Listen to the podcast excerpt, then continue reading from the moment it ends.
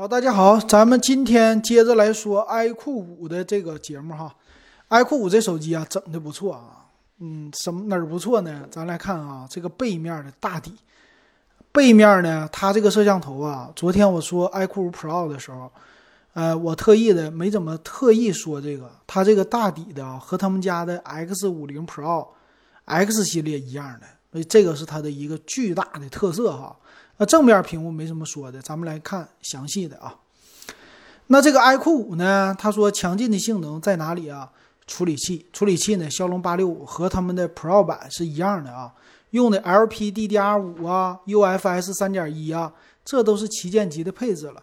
还是那句话啊，有的人给我留言的时候就说了，说这个骁龙八六五和骁龙八六五 Plus 差在哪儿啊？差不了啥，什么八六五 Plus 没有八六五好。怎么没有八六五好啊？因为八六五啊，什么小米十加这个尊享版用的是超频版，比它那八六五 Plus 跑分还高，这纯粹是扯啊！这个太扯了。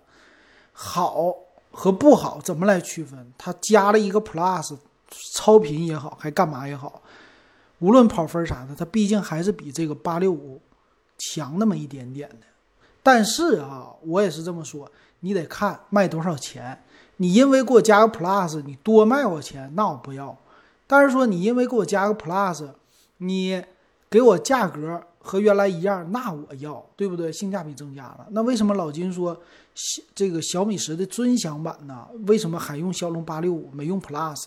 这是一个遗憾呢。我就觉得它毕竟价位也是想往上冲一冲的，售价很高了，也是最新的技术，一百二十瓦了。但为什么没有用到最新的？当然了，我们作为普通消费者，我们不管它的里边有什么，就是什么又禁运呢，又怎么的，这我们都不懂，对不对？我们就是按照消费者看产品来这么说。那这个 iQOO 五呢，也是出于成本的一个考虑哈，它的电池呢四千五百毫安，但是呢快充是五十五瓦的，但我觉得也是够用的哈。哎呀，一百二十瓦好。但是呢，还不如它电池增加的量。哎，其实它这个充电时间也还行。他说充满时间用五十分钟，其实也够啊。那那个昨天的 Pro 版，他说我十五分钟充满。那但有的网友吐槽了，说什么呀？四千毫安的电池，你十五分钟充满，那我还得天天带着充电器。但是我觉得啊，它毕竟有一百二十瓦的大充。还是能体验则体验啊，这种体验感是非常好，尤其是玩游戏的人很适合。但是这个 iQOO 五呢，应该是不玩游戏的人比较适合，这是我的一个看法哈。毕竟它便宜，它这个什么散热的技术啊，和 Pro 版是一模一样的，包括外观呐里边的这些区别不大。那你说区别在哪里呢？那肯定是要在摄像头上给你找一找哈。那 iQOO 的系列呢？它主打的就是性价比。什么性价比呢？我花同样的一个价钱，我得到的在某些方面的性能更高，比如说处理器。但是他们家在摄像头方面往往都是降低的。那摄像头好留给谁了？留给 X 系列了，知道吧？是这样的，他们做一个定位，做一个差异化，要不然差异化很低的哈。那这个 iQOO 呢？我们看 iQOO 五啊，它的屏幕。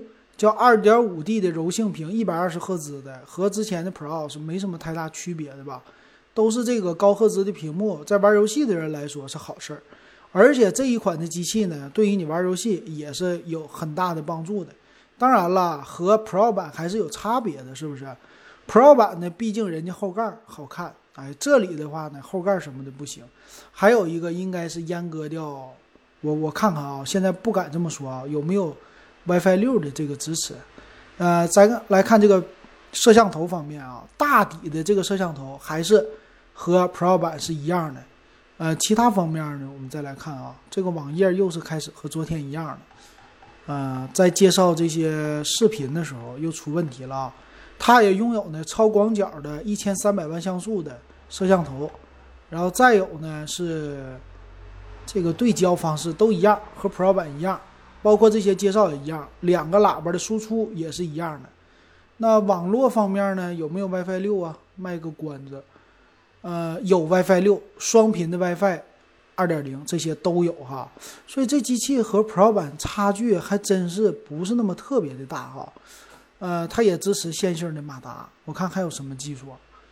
别的技术的话，NFC 也都保留了。那我们看详细参数吧，这差距还真不大，好像就是在外观方面有一些差距，而且呢，机身更薄。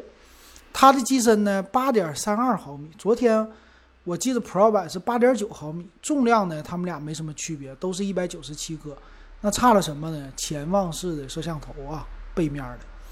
那这个机器的价格呢，稍微能便宜点哈。它的八加一二八 G 三九九八，十二加一二八 G 四二九八，十二加二五六 G 四五九八。从这个价格来说，一会儿我们说吧。先还是把这个详细参数给它捋一遍。详细参数，骁龙八六这不用说了，八个 G 内存和十二个 G 内存都挺好的，用的都是 LPDDR5 的。电池呢也是比 Pro 版增加了，它是四千五百毫安电池，五十五瓦的快充，也算是一个旗舰级别的了。屏幕呢六点五六英寸，和 Pro 版是一样的啊，都是 AMOLED 屏。前置摄像头一千六百万像素，后置五千万像素的主摄，一千三百万像素超广角。另外呢，它不是潜望式镜头啊，配的第三个是一千三百万像素人像摄像头，啊，这人像摄像头支持叫二十倍一个数字变焦，但是它这里边没有说到光学变焦，但支持到八 K 摄像，所以没有光学五倍啊，这个稍微会有一点小遗憾。但是呢，摄像头完全够用。那再来看其他方面，双频 WiFi、蓝牙五点一、WiFi 六这些技术都支持。Type C 的接口没有三点五毫米的耳机接口。售价方面啊，我倒是觉得这个十二加一百二十八 G 的版本非常的不错，四千四千二百九十八的售价哈，和八加一二八的三九九八差了三百块钱，多了四个 G 内存。我愿意多花这三百块钱买那四个 G 的内存，而且 LPDDR5 的。那十二加一二八的和十二加二五六的差了两百块钱，差了一百二十八 G 存储，啊，也是也还行，但是呢就没有说十二加一二八那么性价比突出啊。那售价呢四千两百九十八也不算便宜了，不算便宜了。但是呢跟他们家的 iQOO 的 Pro 系列相比哈，其实差别还真不大。Pro 系列呢就是外观呢什么的整的好。那 Pro 的八加二五六的，你看跟它俩形成个差异。这个五呢，iQOO 五只有八加一二八，没有八加二五六，但是有十二加一二八。但是呢，它十二加二五六就更贵了。他们俩十二加二五六的和 Pro 版呢差了一千块钱呢。那这个 Pro 版呢好在哪里啊？官方他介绍介绍了一个他们俩的差异啊，我们来看，他们俩差价就是一千块。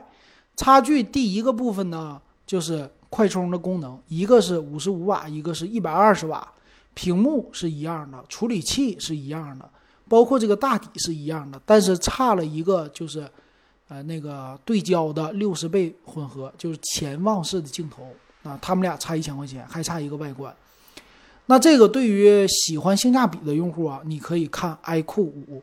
但是啊，我想这么说，用的既然都是骁龙八六五的系列，而且摄像头也不占优势，就是这块屏比较占优势和充电比较占优势。那这样的话，我为什么不买红米的 K 三零 Pro 版呢？红米 K 三零 Pro 是不是也是骁龙八六五啊？那售价呢还不到三千块，比它这个足足便宜了是一千多块钱，对吧？便宜一千多块钱。那我为什么不买那个呢？虽然说屏幕差了一点赫兹，虽然说呃它其他方面就是充电稍微差一点点，但是售价啊差一千多块钱，我干嘛要 iQOO 啊？对不对？所以论性价比啊，这个 iQOO 系列，iQOO 五和 Pro 啊，只能跟他们家自己比，跟谁比呢？跟它的 X 系列来比，X 五零 Pro。啊，X 五零有一个 Pro 加 X 五零，那咱们看这 X 五零它卖多少钱？X 五零呢卖三千四百九十八，八加一二八的，比 iQOO 五便宜。啊，其实它俩的造型啊正反都非常的像，就以八加一二八来说啊，它们两个的参数你也可以对比一下。那这处理器呢用的不一样，X 五零呢处理器骁龙七六五 G，然后内存。X 五零呢更低的是 LPDDR4X 和 UFS 2.1，所以这么一比啊，就看这一个小参数，那就 iQOO 五啊跟 X 五零比，那性价比就高了。啊，这个是他们家的定位啊，这老金觉得，但是跟什么红米那些主打性价比的手机还是比不了，那跟别人比呢，跟荣耀比呢，也是没什么太大的一个可比性的。啊，所以呢，还是自己跟自己比就不错了。但是喜欢玩游戏的用户，喜欢 vivo 品牌的用户，他其实可以看看 iQOO 五的手机啊，不一定要看这个 Pro 版。这个呢，在整个的 vivo 系列里，还算是性价比比较突出的。行，这不知道大家有没有听得更清楚哈？如果有什么不明白的，也可以加我的微信 w e b 幺五三，也可以进咱们电子数码点评的群，跟群友互动。那今天的节目我们就说到这儿，感谢大家一路的支持还有陪伴，感谢大家收听。